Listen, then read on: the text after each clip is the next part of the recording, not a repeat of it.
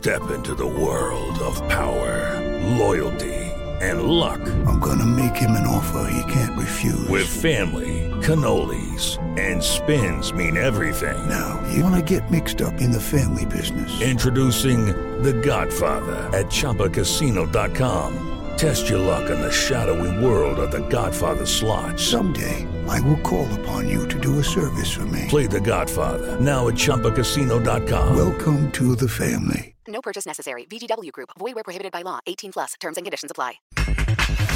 Chivas apenadas, el técnico Marcelo Leaño. Estoy muy apenado con la afición, sobre todo por el primer tiempo que brindamos. Está muy alejado de lo que pretendemos que sea este equipo y de lo que habían ido siendo durante el partido anterior, en la pretemporada y en los últimos partidos de la temporada anterior. Con Toluca, Ambriz, vamos poco a poco. Nos vamos acercando poco a poco a lo que yo busco. A que seamos un equipo ordenado, un equipo intenso, un equipo que intente jugar bien al fútbol. O sea, nos va a costar mucho, pero mientras yo veo la gran disposición de los jugadores. Se sufrió, pero se ganó. El auxiliar del Pachuca, Darwin Quintana. Sufrimos un poquito ahí. Siempre es bueno corregir ganando. Estamos trabajando, conociéndonos, automatizando movimientos. Con Santos, Caixinha, no superaron. Y para mí el momento del juego, cuando estás para hacer el 2 contra 2, el 2-2 y, y, y, terminas sufriendo el 3-1. Creo que la historia es, asienta bien la victoria al equipo que ha hecho más goles. Pediste la alineación de hoy. Desde el Montículo, Toño de Valdés. En la novena entrada, ganan de todas las formas posibles. Es espectacular lo que están haciendo. De centro delantero, Anselmo Alonso. Eso me llena de ilusión. A mí me encanta mi fútbol, me encanta ver los partidos. En la línea defensiva, Raúl Sarmiento.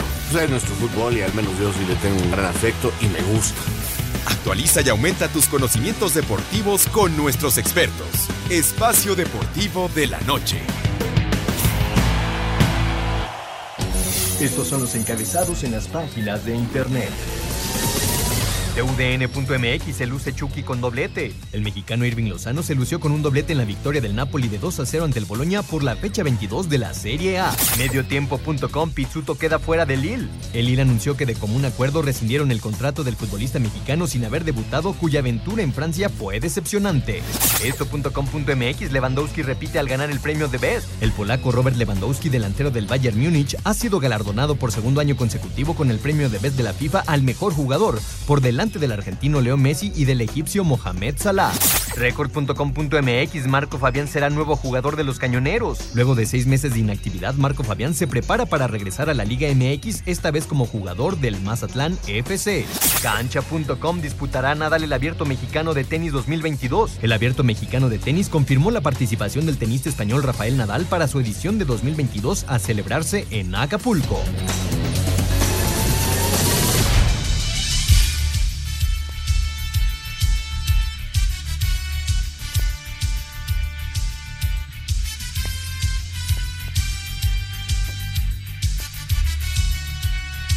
Hola amigos, ¿cómo están? Bienvenidos. Estamos en Espacio Deportivo este lunes, arrancando semana con muchas ganas, con mucho ánimo y echándole mucho, mucho, mucho calor a todo lo que está pasando, la verdad, en el mundo del deporte y fuera del mundo del deporte. A cuidarse muchísimo, señores y señores. Son dos semanas muy, muy complicadas, así que hay que, hay que poner todos en nuestra parte. A nombre de todo el equipo, Toño de Valdés hoy no nos estará acompañando, nos dejó un comentario porque él está en la transmisión del partido de fútbol americano entre los Rams y Arizona. Ya estaremos platicando de la NFL. El señor Raúl Sarmiento, el señor Jorge de Valdés Franco, el señor productor, su servidor Anselmo Alonso y todo el gran, gran equipo de trabajo allá en Grupo Asir que nos apoya todos los días. Pero sobre todo, gracias a usted que nos escucha todas, todas las tardes. Muchas, muchísimas, muchísimas gracias. Y señor Raúl Sarmiento, te saludo con mucho afecto, Raúl. Que tengas un gran arranque de semana. ¿Cómo estás? ¿Qué pasó, Anselmo? Qué gusto saludarte, un verdadero placer, ya lo sabes. Este abrazo para Toñito, que está muy chambeador. Ayer se pasó todo el domingo trabajando, en verdad, este, y animándonos una tarde extraordinaria de fútbol americano, eh, de soccer, en fin. Ayer sí no nos movimos de frente de la televisión para nada. Pero bueno, habrá muchas cosas que platicar de la jornada número dos, de cómo viene, eh, cómo viene la siguiente fase de postemporada de la NFL. Hay, hay muchas cosas que platicar.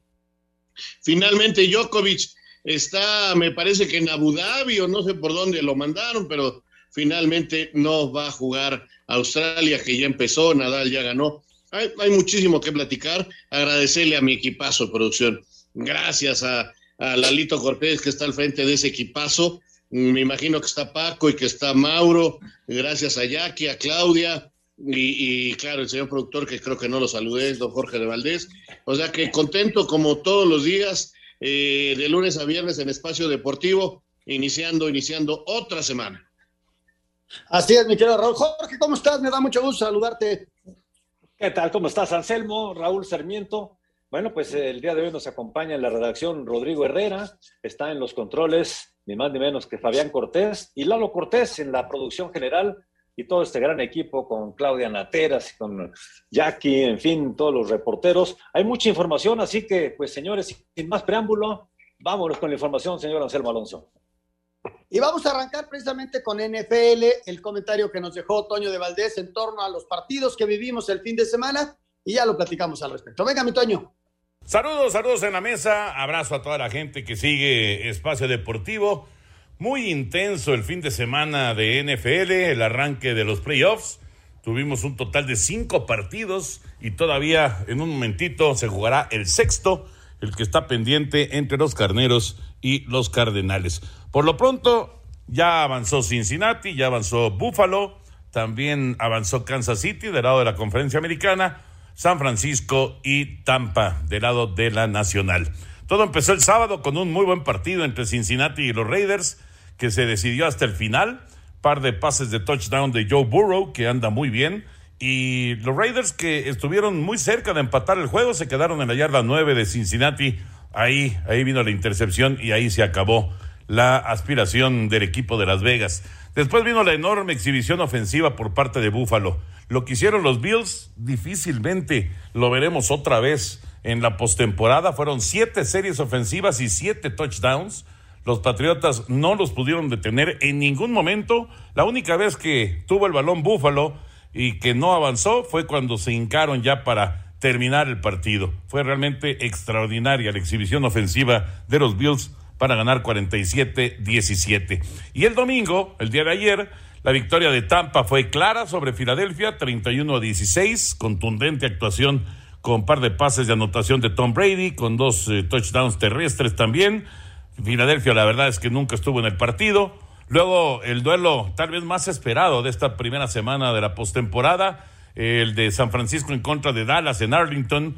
Fue un muy buen partido, sí, con errores, una buena cantidad de errores que se presentaron, 14 infracciones de Dallas en el desarrollo del partido y sin embargo los vaqueros tuvieron chance al final, pero ya no les alcanzó el tiempo. Esa jugada al final cuando corre Dak Prescott y trata de azotar el balón para tener una última oportunidad por ahí de la yarda 20 de San Francisco.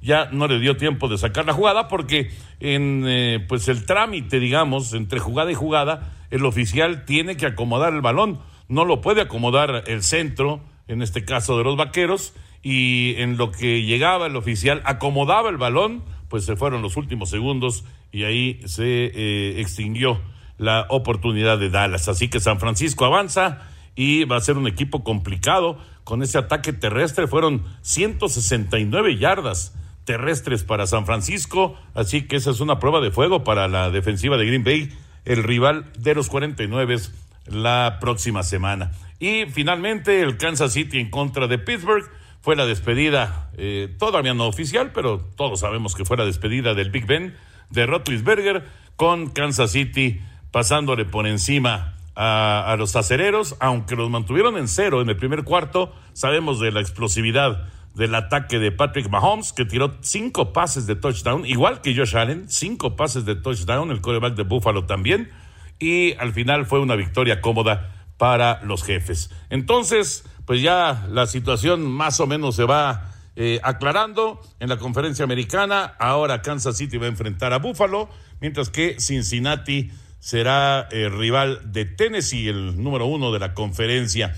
Y en la nacional, bueno, veremos eh, a Green Bay en contra de San Francisco y el ganador el día de hoy, ya sea Carneros o Cardenales, será el rival del campeón de Tampa Bay. Así en los juegos divisionales para el próximo fin de semana. Ya saben, todas las transmisiones las tenemos a través de TUDN en Canal 5, incluida la del día de hoy. Por eso no estamos más que este momentito en el programa, porque tenemos la transmisión eh, ya eh, arrancando en este momento en Canal 5 para definir quién avanza de Arizona y de los Carneros. Abrazo, abrazo allá en la mesa, abrazo a toda la gente de Espacio Deportivo y mañana, Dios mediante, nos estaremos saludando ya de manera normal. Gracias, muchas gracias, Toño de Valdés. Raúl, fue un fin de semana para disfrutar el fútbol americano, ¿no? Como que es un deporte extraordinario, es un espectáculo que está armado de una forma muy, muy especial y la verdad es extraordinario. Es un gran show, es un verdadero show, es un espectáculo maravilloso. Ya en lo deportivo me extrañó que la verdad hubo partidos con una gran diferencia, ¿no? Lo de Búfalo fue tremendo, eh, lo de Kansas también. Este, creo que sí se notó la diferencia entre los equipos y bueno, no hay ninguna duda de que pasaron los que tenían que pasar y vamos a esperar. Voy, voy con Phoenix, ojalá lo logren porque esos pajarillos rojos me gustaría que siguieran jugando. Vamos a mensajes, regresamos con mucho más, estamos en Espacio Deportivo.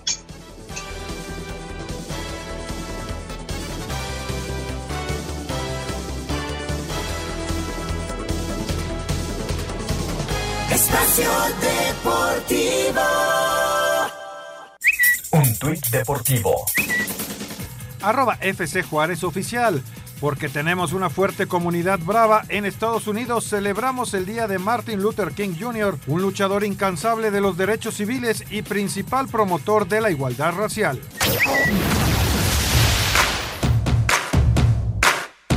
La novela que comenzó el 5 de enero pasado sobre la permanencia del tenista número uno del mundo Novak Djokovic en Australia llegó a su fin. El Tribunal Federal desestimó por unanimidad el recurso de apelación interpuesto por los abogados del 20 veces ganador de Grand Slam para anular segunda cancelación de la visa y permitir su estadía en el país, resolución que no fue favorable, determinando así su deportación a Serbia. A través de un comunicado, Novak expresó Estoy extremadamente decepcionado por el fallo del tribunal de desestimar mi recurso contra la decisión del ministro de Inmigración de cancelar mi visado, lo que significa que no puedo quedarme en Australia y no podré participar en el Open de Australia. Me molesta que la atención se haya centrado tanto en mí estas últimas semanas.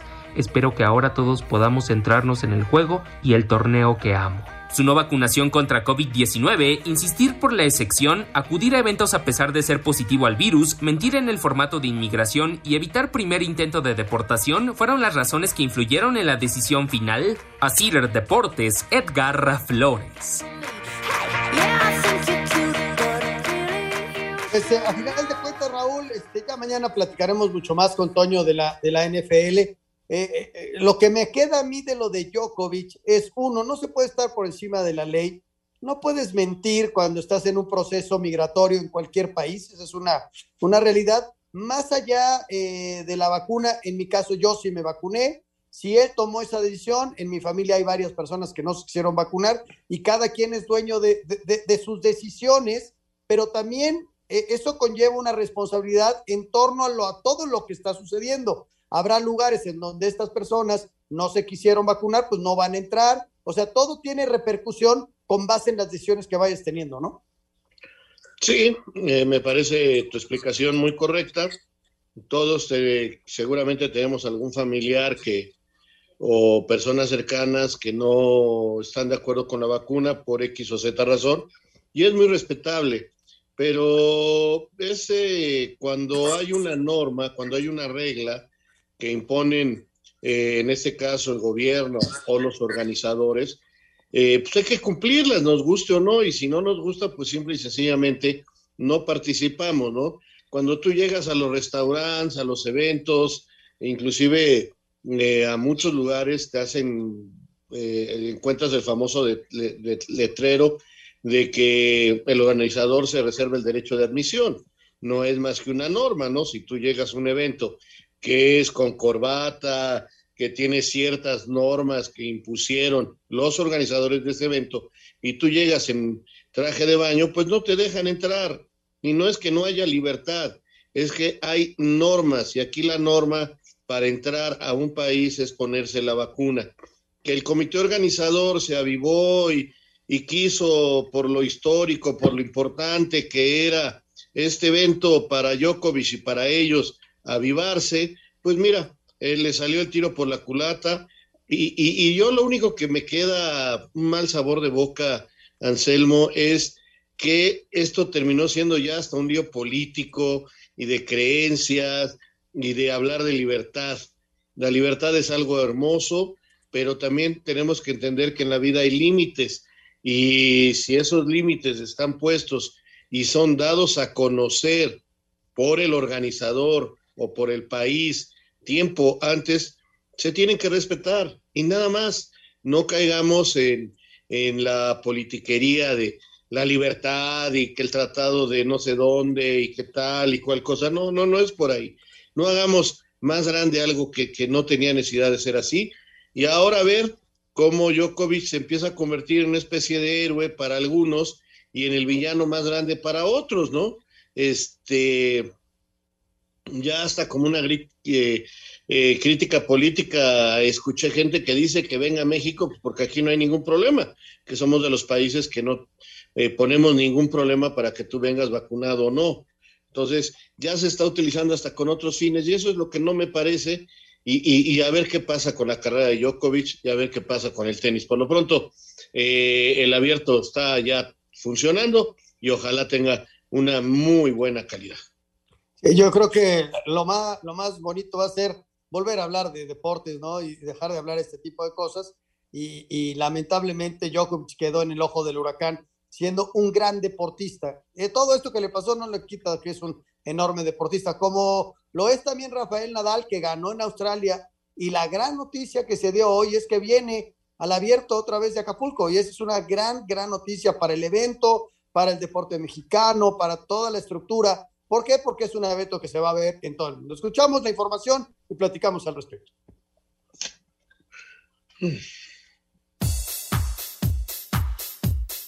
A partir del 21 de febrero, la vigésimo novena edición del Abierto Mexicano de Tenis tendrá la tercera sede oficial de su historia, con el 20 veces ganador de Grand Slam Rafael Nadal como su máximo exponente. Habla Raúl Zurutuza, director del evento.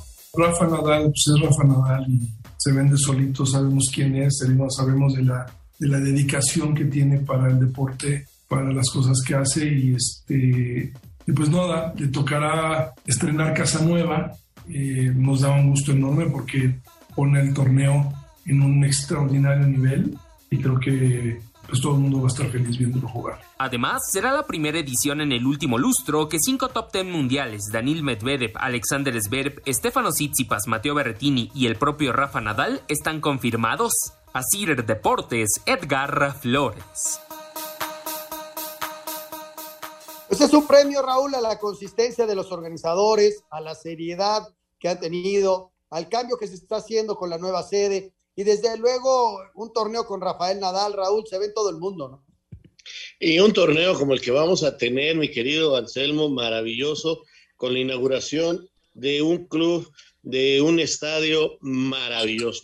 En verdad, eh, el estadio está quedando ahí en el Boulevard de las Naciones.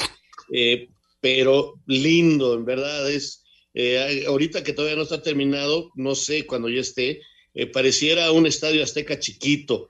Eh, tú bajas de la escénica, mm, recorres la escénica si vienes del Acapulco tradicional para llegar a Acapulco Diamante, sales de los puentes y este, ahí en la esquinita está una estatua, una gasolinería y luego, luego está el estadio y se ve precioso precioso. Si te vas en camión, queda enfrente exactamente eh, una estación de autobuses que te llevan eh, con servicios de lujo a Acapulco, si quieres. En fin, eh, Acapulco le viene de maravilla esto para mis amigos de Acapulco, me da un gusto enorme. Y, ya verás qué torneo, qué extraordinaria noticia que viene Nadal. Y, y, bueno, si quiere venir Djokovic, ya yo nomás hablando de lo deportivo, no de lo político, que venga sería extraordinario y que vengan todos, porque este torneo con ese escenario en poco tiempo, vas a ver, Anselmo, cómo va a ser de los más importantes eh, de los de inicio de año. Eh, por eso hablaba de la consistencia y la disciplina y el trabajo de toda la gente que está en el comité organizador. Cerramos otros deportes porque vaya que hubo el fin de semana. con el béisbol allá en el Pacífico. Están ganando los charros 2 por 0.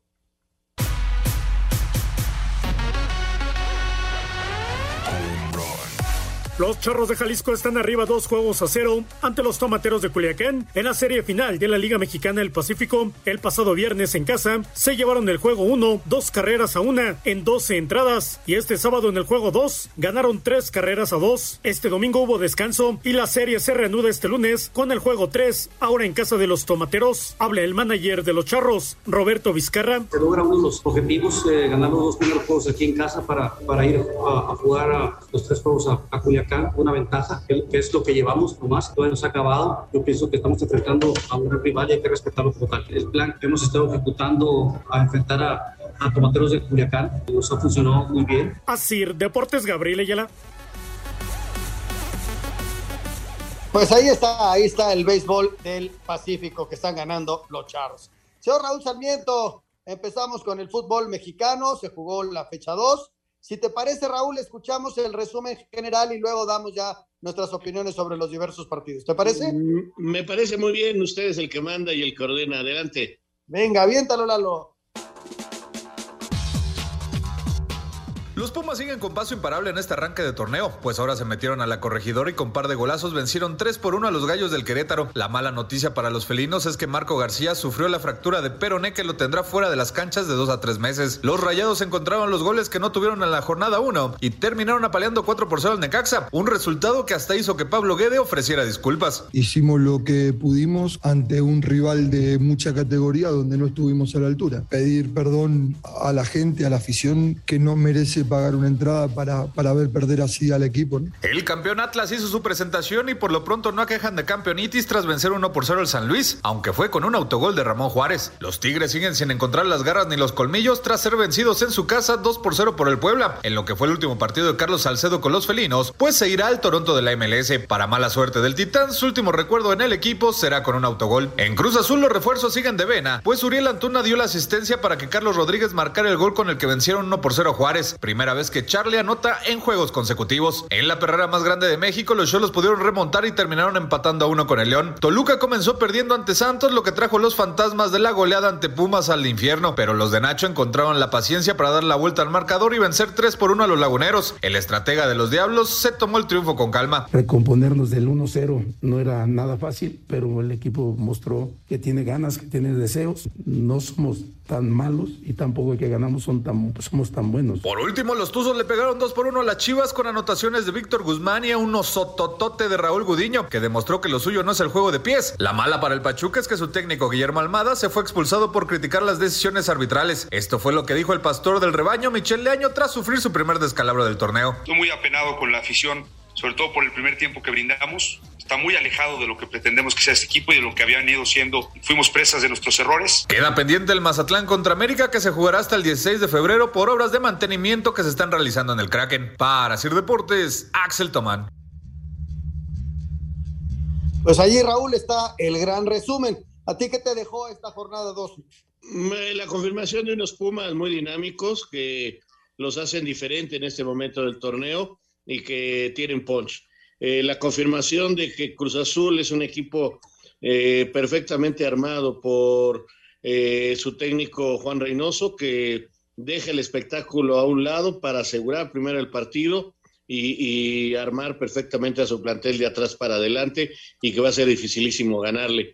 que Chivas no es este, lo que muchos habían pensado, que sigue con muchos problemas y que va a competir, pero no es un equipo muy poderoso. Ayer nuevamente se dejó ver que Chivas tiene muchos problemas, muchas deficiencias. El campeón está de vuelta y también lo mismo, con una buena defensa, ganando sus partidos 1-0. Ahí va.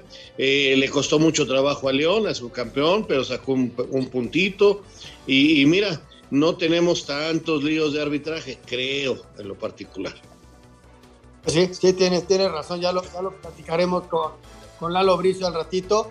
Y, y, bueno, lo de Monterrey, la confirmación de que es un muy buen equipo. Y Necaxa creo que jugó su peor partido. Y mira que había jugado partidos malos. Su peor partido de los últimos tres años mínimo. Vamos a la mensaje. Regresamos con mucho más. Estamos en Espacio Deportivo. Espacio Deportivo. tuit deportivo.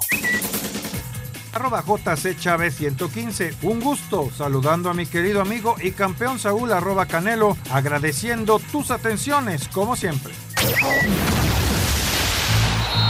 Espacio por el mundo. Espacio deportivo por el mundo. El Lille anunció que de común acuerdo decidieron rescindir el contrato del mexicano Eugenio Pizzuto, quien llegó en agosto del 2020 al equipo francés, pero nunca pudo debutar con el primer equipo. Con victoria 2 por 0 en la final ante el Athletic Club de Bilbao, el Real Madrid se coronó campeón de la Supercopa de España, primer título oficial de la temporada. Irving el Chucky Lozano marcó doblete en la victoria del Napoli 2 por 0 ante el Boloña, primeros goles para el mexicano en el 2022. A pesar de ya haber jugado 23 minutos ante el Betis este sábado, Jesús el Tecatito Corona fue presentado de manera oficial eh, como nuevo jugador del Sevilla con contrato hasta el 2025. Thomas Tuchel eh, fue el mejor director técnico, Alexia Putellas la mejor jugadora y Robert Lewandowski el mejor jugador eh, en la entrega de los premios de Best por parte de la FIFA. Espacio Deportivo, Ernesto de Valdés. Bueno, regresamos y ahorita platicamos de la, de la entrega de prensa. Es que vaya que hubo informaciones este lunes.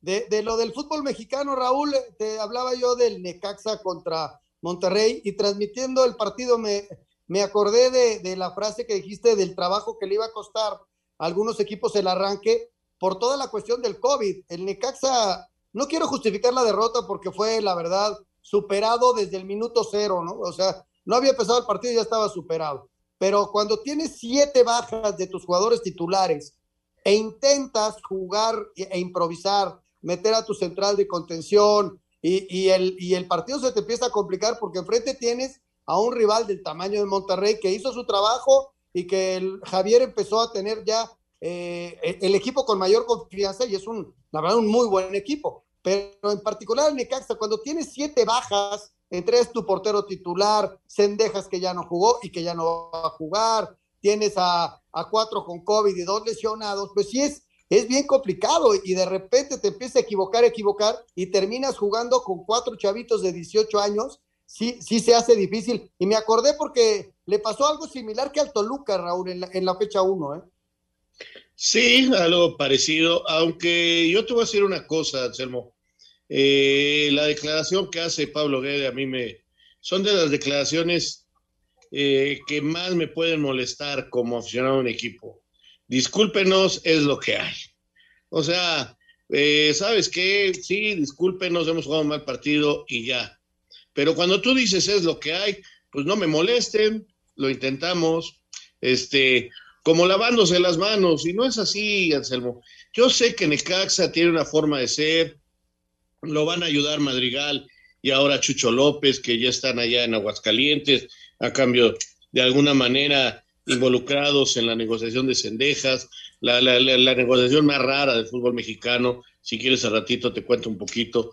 Este, pero este Necaxa me parece que va a estar en problemas y me parece que no tiene un plantel muy competitivo para enfrentar el torneo y me parece que sigue no se pone a trabajar y no sale a decir, pues es lo que hay, ¿qué quieren que haga? Bueno, más faltó eso, que dijera, ¿qué quieren que haga? Es lo que hay. Pues no, señor, sí es lo que hay, pero usted es el técnico de esos de lo que hay. ¿Qué habrán sentido los muchachos de 18 años que digan, pues es lo que hay, ni modo, ¿qué? Oiga, pues a trabajar, a parar el equipo de una manera, no tengo jugadores, a lo mejor salgo y me defiendo hasta con el autobús, este, no sé, buscarle algo. Ahora sí te digo, con Valdivia y con Nico en la cancha juntos, este, créeme que están jugando a un ritmo este, lejísimo de la primera división. Pero bueno, te decía lo de Cendejas y sirve rápido, lo platico. Cendejas lo habían prestado Chivas por un tiempo a Guadalajara, pero en Guadalajara no se dieron cuenta que Cendejas se le acabó el contrato. Cendejas estaba sin contrato. Entonces le dijeron al Necaxa, este, estaba prestado con opción a compra, ¿lo quieres? Y Necaxa dijo, no, la opción a compra es muy alta, yo no puedo pagar eso. Entonces tiene que regresar a Chivas, pero libre.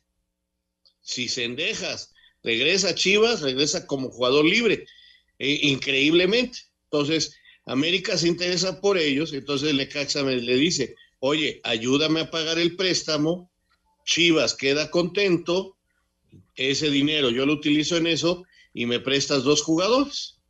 Así pasó Cendejas todavía al América. De esos casos que a veces me cuesta trabajo creer que todavía los directivos de algunos equipos no se dan cuenta ni cuándo vencen los contratos ni cómo poder ir negociando algo.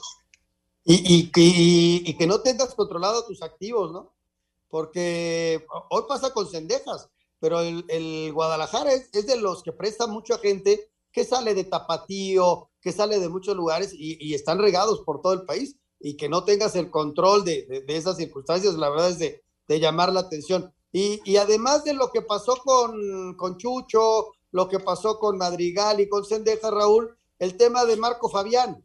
Marco Fabián que levanta la mano y a mí me da mucho gusto que regrese. Eh, es un tipo muy competitivo, eh, cayó como en un, en un bache grande en su primera incursión, en su regreso a México no le fue tan bien, pero ahora bueno, Mazatlán le da esa oportunidad y la verdad, a mí en lo personal, Raúl, recuperar buenos futbolistas a mí me gusta. Claro, además, ojalá Marco haya entendido y regrese. Fútbol lo tiene y de sobra. Ojalá haya entendido que tiene que ser un muchacho disciplinado, que tiene que entender que las cosas no le caen simplemente por llamarse Marco Fabián, que ha desaprovechado mucho tiempo y pudiendo ser uno de los mejores jugadores del fútbol mexicano, hoy tiene que andar arreglándose por seis meses para jugar de una manera en que no tendría que arreglarse Marco Fabián. Ojalá haya madurado, que el matrimonio lo haga entender, que se convierta en el jugador que es va a Mazatlán y ojalá eh, entienda y no vaya a agarrar la playa y la noche como fiesta, porque hay mucho. Sí, sí, sí, mira, mira que es atractivo en ese aspecto Mazatlán. Vamos a escuchar la nota de Marco Fabián.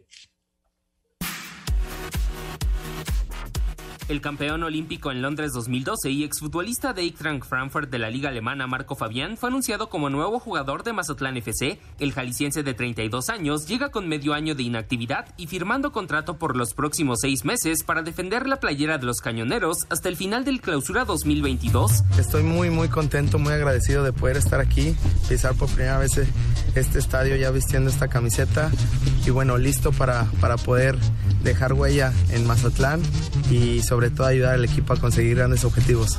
Hola amigos, ¿qué tal? Soy Marco Fabián y estoy orgulloso de ser del Mazatlán. Así Deportes, Edgar Flores.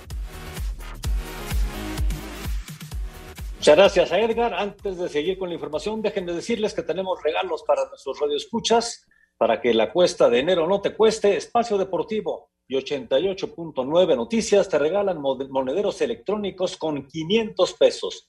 Lo único que tienes que hacer es entrar a la página de 88.9 Noticias en www.889noticias.mx. Buscas el banner, el cuadrito que está en la página del lado izquierdo de los monederos electrónicos, donde dice para, la, para que la cuesta no te cueste. Bueno, pues ahí llenas el formato, llenas tu registro y pides tus monederos.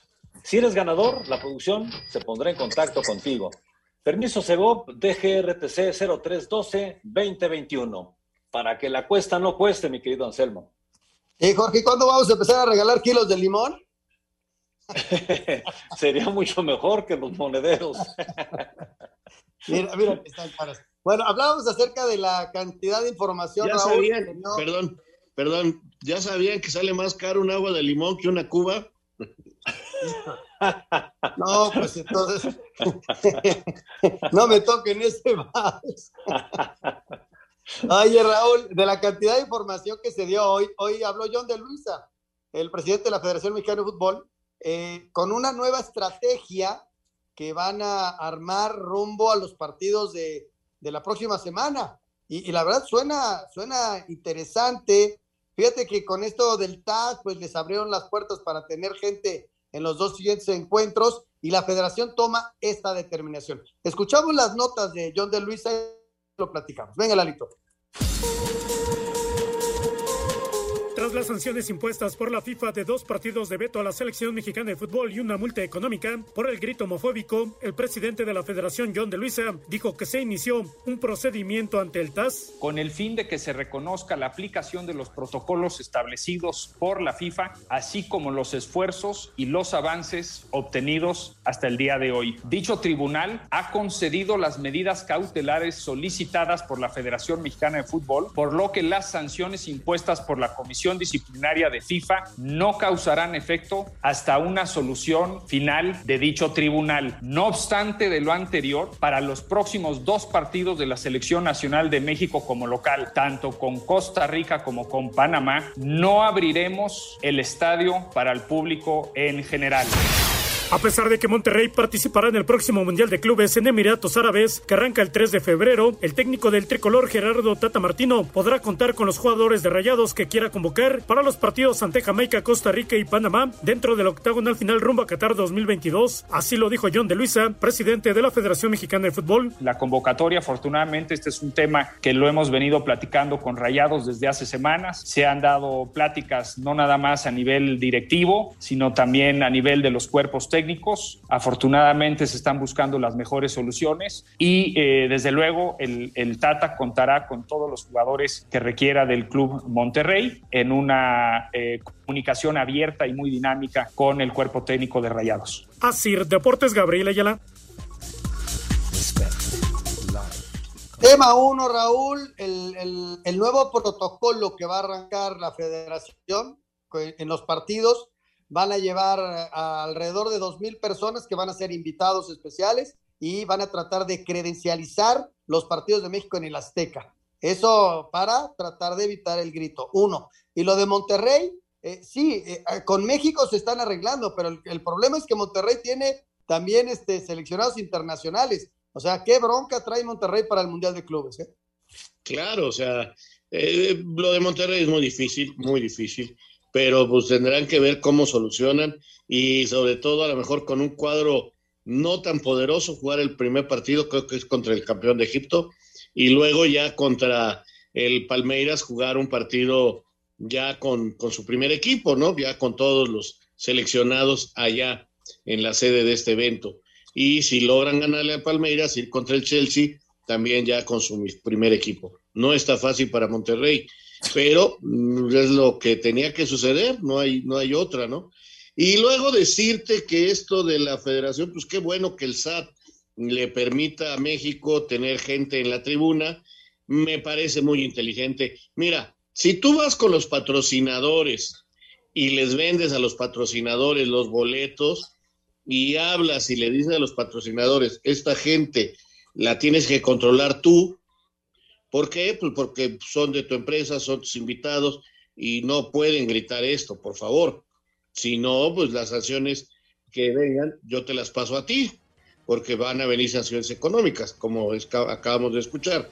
Entonces, me parece que es muy interesante buscar esos grupos en los patrocinadores y que eh, tengamos público en el Estadio Azteca para esos partidos, que es algo muy importante para el apoyo, que son partidos definitivos en el camino de la selección. Fíjate que también se anunciaba que para el partido contra Jamaica van a puerta cerrada y nada de castigo de nadie. Es por el tema del COVID. O sea, en Jamaica se anunció que van a puerta cerrada. Así que así están las cosas rumbo a la próxima semana que será fecha FIFA y tendremos a la selección nacional mexicana. Vamos a mensaje, regresamos con mucho más. Estamos en Espacio Deportivo.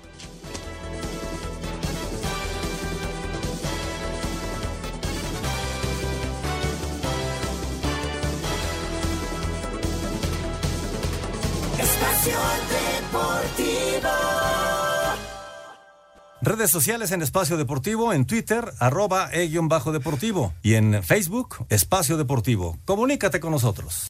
Un tuit deportivo. Arroba Reforma Cancha, la colombiana Tatiana Calderón se convertirá en la primera mujer desde 2013 en correr la IndyCar para la temporada 2022.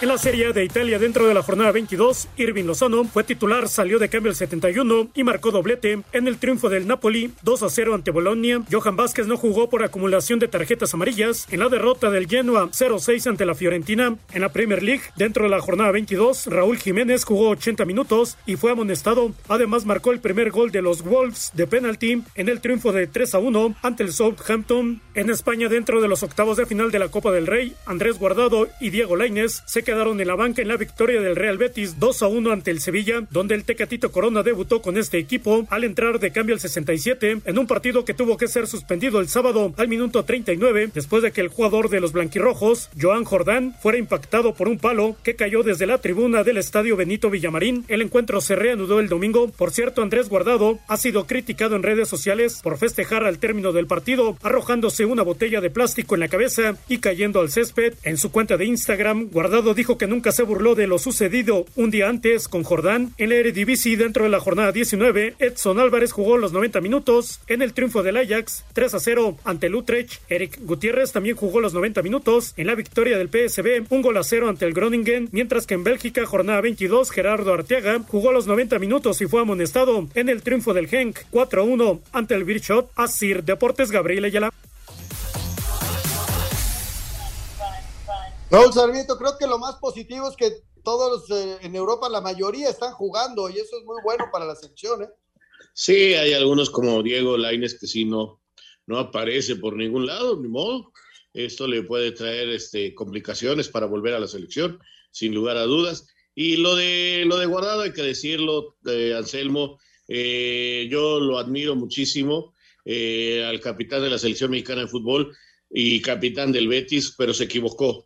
Eh, yo entiendo que estás contento, estás feliz, eres, eh, le ganaste el clásico al Sevilla, se han dicho muchas cosas, se dijeron de todo, pero lo que hizo está mal y qué bueno que ya ofreció que disculpas de alguna manera, eh, diciendo que no se intentó burlar de nadie, pero este, la verdad fue un acto que no debe de hacerse y que tenemos que estar en contra de todo tipo de violencia que pasa en un estadio. Ya sé que fue un desadaptado el que aventó esa barra de plástico, este, y no, no, se equivocó guardado y hay que decirlo con todas sus letras, así sea mexicano, inglés, francés, si tú haces una burla de algo así, pues estás mal. Eh, tienes toda la razón. Mira, Raúl, yo, yo, soy de la gente que hace bromas y me he equivocado y, y, simplemente ofrecer disculpas y tratar de no hacer ese tipo de bromas, sobre todo en momentos tan delicados donde la violencia está muy alta en el mundo. Mi querido Lalo Bricio, ¿cómo estás? Me da mucho gusto saludarte. Buenas noches. Anselmo Alonso, Raúl Sarmiento, mi querido señor productor, le saludo con el afecto de siempre. Como bien lo mencionaba mi querido Raúl, pues es un, una jornada pues tal vez transparente en el, desde el punto de vista arbitral. Dos temas me gustaría tocar, la expulsión de Mozo y el quinto gol que le anularon al Monterrey, si no tienen inconveniente. Venga. En el caso de Mozo, tres situaciones en el caso de Mozo. La primera, si yo hubiera sido el VAR, jamás llamo al árbitro. No le digo, oye, ven, porque no me parece que sea una agresión. Segundo, si yo fuera el árbitro y me llama el VAR, tampoco lo expulso. Y tercera, pierdo si no le quitan el castigo a Mozo. Pierdo, pierdo. Le van a quitar el castigo porque es irracional. Igualmente llama mi atención que por ahí vi algunos analistas arbitrales aprobando la situación de la tarjeta roja, lo que en mi punto de vista me parece irracional. No creo que haya sido merecedor de una tarjeta eh, Alan Mozo y estoy seguro que le van a quitar el castigo. Y en el caso del de, quinto gol de Monterrey, to, todo mundo, fíjate que tuve oportunidad de ver a los, ahí estaba Anselmo en la transmisión de... de ahí andábamos. Y los dos en TUDN y en Azteca, que fueron los que transmitieron el partido, los dos dicen, no hay fuera de juego. Sí, cuando le abren el, el balón a, a, Campbell, que se siente muy sopa, entra por derecha, no hay fuera de juego. Y cuando les entran a Jansen, no hay fuera de juego. Pero cuando Jansen remata, el que inició la jugada, que es Mesa, está junto al portero, en posición fuera de juego. Ahí la discusión es ver si le interfirió o no le interfirió al portero. Habrá quien diga no, no lo interfirió porque no tenía opción de jugar el balón, pero habrá como el árbitro quien piense que sí tenía opción de jugar el balón. Entonces, es una situación para conocedores en la que hay que analizar toda la jugada. Al final, al disparo de Jensen, Messi está en posición fuera de juego y muy probablemente interviene contra el portero. Una cosa criticable, está bien anulado el gol, pero para decidir si interfiere o no interfiere, El árbitro tiene que ir a ver el, monitor. El, que nada más el, el bar le dice, estén fuera de juego. Ahora, si la toca, pues ya, ya es fuera de juego y no tiene que ir a verle el árbitro. Pero si no la toca, el único juez de interferencia o no interferencia es el árbitro y ahí siento que falló el procedimiento. Fernando Hernández tenía que ir a revisar el, monitor para decidir si había interferencia de mesa sobre el arquero o no la había. Sin embargo, me llama la atención, y hoy incluso en programas de, deportivos de hoy todavía, seguían afirmando, no es fuera de juego, eh, inventaron, que el, VAR falla, no.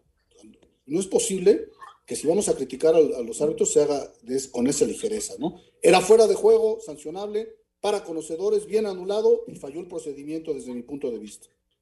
Todos los días se aprende algo, míralo, esa es una realidad. y, la verdad ya el daño estaba hecho, entonces, este, y fíjate que él se lava las manos también acabando el partido en ese momento, ¿no? Entonces dice, ya adiós, ya vámonos a la casa. Sí, lo justo y aparte muchos aficionados regios, como si fuera el fin del mundo, nos va a hacer falta ese gol al final del torneo, por favor, no me inventen, no me inventen, compañero. Tienes toda la razón. Lalito, te mando un abrazo, que tengas una muy buena semana. Vamos a corte, regresamos con mucho más. Además estás arriba en la quiniela, entonces estás, estás de placer. Y los Pumas también. Venga. Espacio Deportivo. Un tuit deportivo. Robert Lewandowski, arroba Levi-oficial. Es un gran honor y placer recibir el título de FIFA de Best Men's Player. Gracias por sus votos y su apoyo.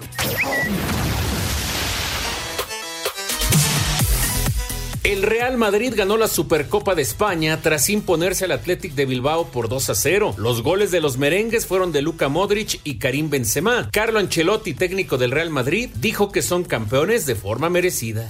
Hoy el partido exigía un otro tipo de partido, lo hemos hecho bien para 70 minutos, controlando muy bien la posesión, buen control defensivo, eh, después hemos bajado un poco, pero en una final todo, todo esto puede pasar. Marcelino García Toral, estratega del Athletic, se quedó con buenas sensaciones pese a la derrota. Competimos hoy muy, muy, muy dignamente. Eh, porque el rival tampoco nos pasó por encima, no nos generó muchísimas ocasiones de gol. Eh, por momentos nosotros estuvimos muy en el partido, Tuvimos eh, un arreón final también muy bueno. Nadie nos puede decir qué hubiera sucedido eh, si hubiéramos metido el, el penal. Para Sir Deportes, Memo García. Ahí está la información. Vámonos con Beto Murrieta, la información taurina. Espacio Deportivo, el Zapata y Sergio Flores, los toreros tlaxcaltecas, fueron los triunfadores el día de ayer en la corrida celebrada en la Plaza Ranchero Aguilar de Tlaxcala. Una oreja cortó el Zapata y una oreja cortó Sergio Flores, mientras que Morante de la Puebla se fue de vacío a pesar de los esfuerzos que hizo el matador sevillano. El juego de los toros fue desigual y la presentación dispareja de los ejemplares de los eh, hierros tlaxcaltecas de García Méndez, Reyes Huerta, Rancho Seco de Aro, Montecristo y La Joya. 1.500 personas, es decir, un lleno en el aforo permitido del 70% en esta corrida que cerró la seguidilla de tres festejos de Morante de la Puebla en ruedos mexicanos. Y por cierto, hablando de Morante, el día de hoy, a las 12 de la noche, hoy lunes en el Canal 11, la entrevista que le realicé recientemente a este ícono del toreo contemporáneo, el máximo referente del arte del toreo, Morante de la Puebla. Muchas gracias, buenas noches y hasta el próximo viernes en Espacio Deportivo. Eh, gracias, Beto. Eh, qué lástima que terminó ya, eh, mi querido Lalito Bricio. Pues la comisión de disciplinaria no le quitó el castigo a Mozo, se va suspendido. Consideraron, viendo los videos presentados, que estaba bien la decisión que había tomado el árbitro, así que Mozo se va suspendido un partido. Y también señalar que el técnico Almada de el Pachuca se va suspendido dos partidos, uno por ingresar a la cancha y dos por insultos al árbitro. No es lo mismo que con Solari, porque Solari no insultó, nada más ingresó al terreno de juego mientras que Almada ingresó al terreno de juego y sí insultó al árbitro. Por eso que se va dos juegos. Adelante, señor productor. Oye, Raúl, y vamos a suspender acá a Lalo Vicio, porque dice que, que si no, lo de Mozo no lo digo hace un ratito. ese partido de suspensión también va para el señor Bricio por andar de, Adelante, Jorge. Está crecido porque está de líder en la quiniela. Fíjate, después de dos jornadas, con 10 puntos están en primer lugar Villalbazo y Eduardo Bricio. Alfredo Romo, Oscar Sarmiento y el Polito Luco, abajito con 9 puntos. Le seguimos con 8, Alex Cervantes, Iñaki Manero, Pepe Segarra, el Rudo Rivera y su servidor, 8 puntitos. Murrieta y el Push tienen 7 y en el fondo están Anselmo Alonso, Juan Miguel Alonso, Raúl Sarmiento y Toño de Valdés con 6 puntos. Así están las cosas. En esta jornada nuestro invitado Jorge Cárdenas Ortiz de Colima Colima hizo 3 puntos y prácticamente está quedando fuera de los premios. Pero bueno, pues le agradecemos mucho que haya participado. Así están las cosas en esta quiniela. El- en primer lugar, en esta quiniela, en la jornada 2, estuvieron Oscar Sarmiento, el Polito Luque y Villalbazo con seis puntos. Y vámonos rápidamente a los mensajes y llamadas porque se nos acaba el tiempo. Eh, hola, bendiciones, saludos desde León, Guanajuato. Soy Marco Padilla y trabajo en Uber.